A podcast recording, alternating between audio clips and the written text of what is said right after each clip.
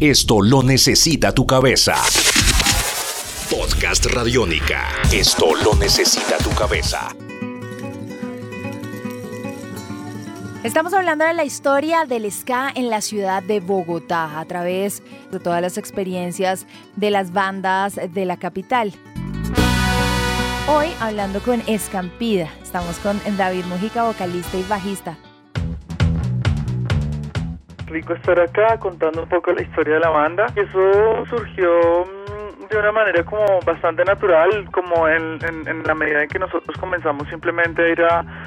a, ir a los shows, a los eventos, a los conciertos de rock que, que hacían en, esta época, en los noventa y picos y aparte también como de la música que nos llegaba a nuestras manos eh, eh, de cassettes, no, cassettes yo creo que los CDs todavía no estaban como en vigencia. Y, nada, pues eh, escuchando las pocas emisoras que había como, como, como que podían, que, que, nos regalaban a nuestros oídos pues el, el, sobre bandas nuevas y bandas también que ya llevaban tiempo, eh, de ska, de punk, de reggae y todo esto como que comenzó a girar en, la, en, nuestras cabezas y, pensando, bueno, ¿por qué no, no le intentamos eh, hacer ¿no? a una banda? Creemos una banda, hagamos música desde ceros porque ninguno pues obviamente estudiaba música, éramos muy pequeños y así como que eh, se vino gestando esta idea de hacer ska, de hacer eh, punk, de hacer un poco de, la música que, empezamos a, mezclar en esas, en esas épocas.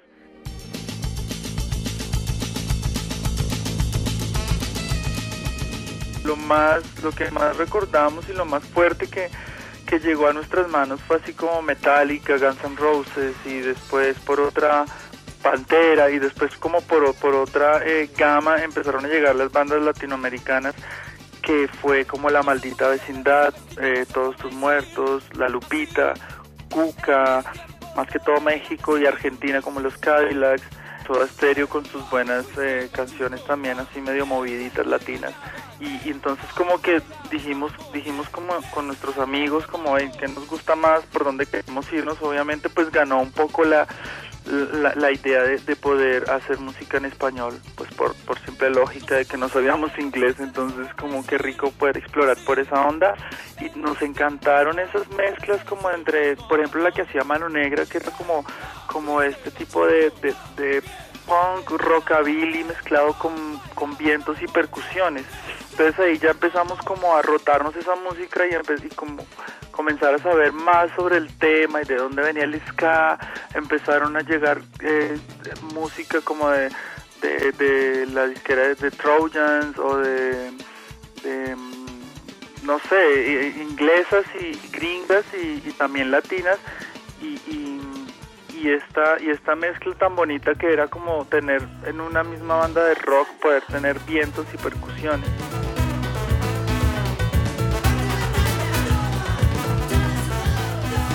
En principio, en principio cuando solo escuchas eh, pues la música o a veces o muchas veces ni siquiera entiendes las líricas porque están en francés, en inglés o en alemán o lo que sea,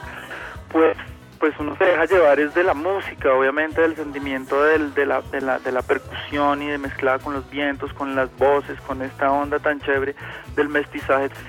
Pero después ya empezamos a investigar y comenzábamos a relacionar el porqué de las cosas nos dimos cuenta de que, de que mucho más reivindicaba y reafirmaba las ganas de hacer este tipo de música, que era esas líricas fuertes y esas líricas un poco eh, sarcásticas o, y, y, dicientes en contra del gobierno, en contra de, de los estados, y en contra del apartheid y de todas estas cosas que pasaban en esta época, pues reivindicó que nosotros quisiéramos también hacer parte de este gran movimiento que es el, el, el, Sky y de donde viene toda esta, esta revolución.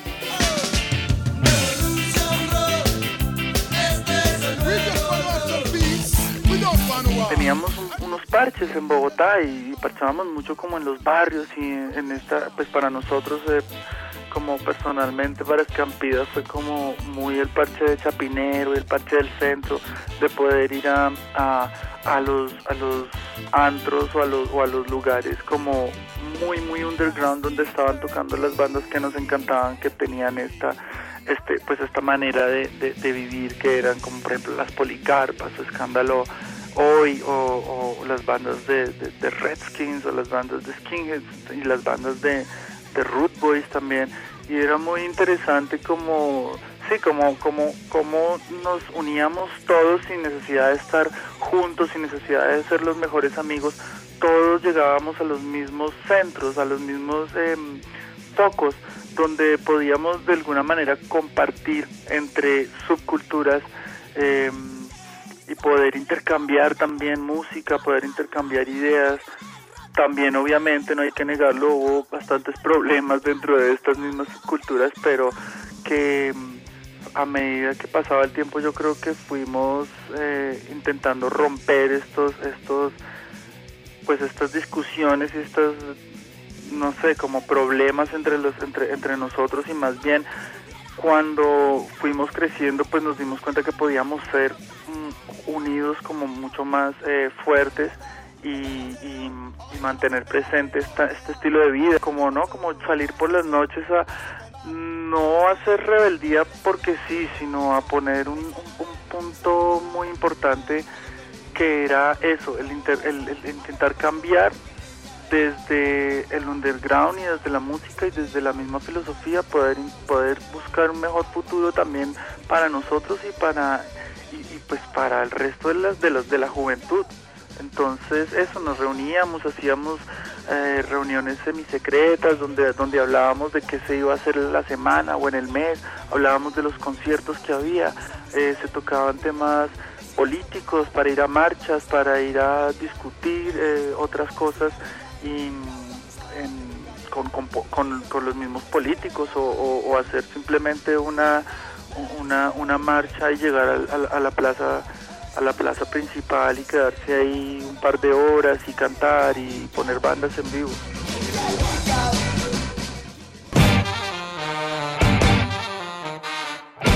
Igual, así mismo como había bandas como nosotros y como bandas que de pronto se caracterizaban o a la gente le gustaban por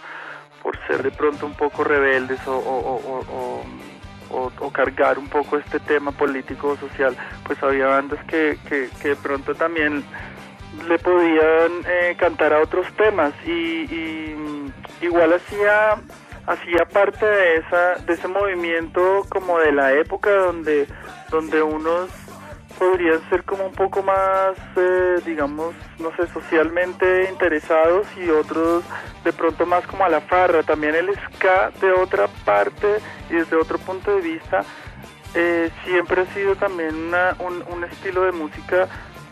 en donde en donde sus letras también tienen mucha cabida a la farra, a la fiesta, a compartir con su parche, de pronto ir a un partido de fútbol o de simplemente salir salir a las calles a, a ver lo que pasa, ¿no? Entonces también era interesante poder ver estos dos movimientos y, y, estas dos escenas en la misma época. Yo creo que el ska es algo que todas las bandas vemos eh, que todas las bandas de Sky que pertenecimos a, esta época, a esta ola, si se puede decir, a la ola latinoamericana y colombiana del Sky, del punk y del reggae, pues lo vemos como,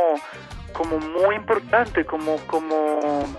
como algo que, es, que va a quedar y que quedó y que marcó nuestras vidas y nuestros corazones y nuestra manera de pensar y de ver y de ser. No creo que el ska sea música que nos marque como música como tendencia, sino que simplemente hace parte de lo que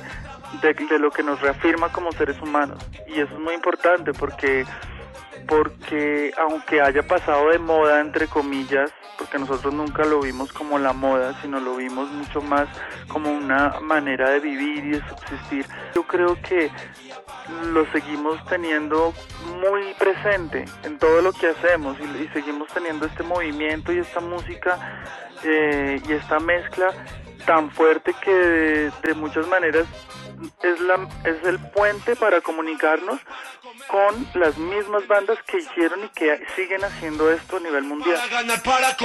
Contamos el ska de la capital de Colombia a través de la vivencia de cada una de las bandas aquí en Señal Radio. Esto lo necesita tu cabeza. Podcast Radiónica. Esto lo necesita tu cabeza.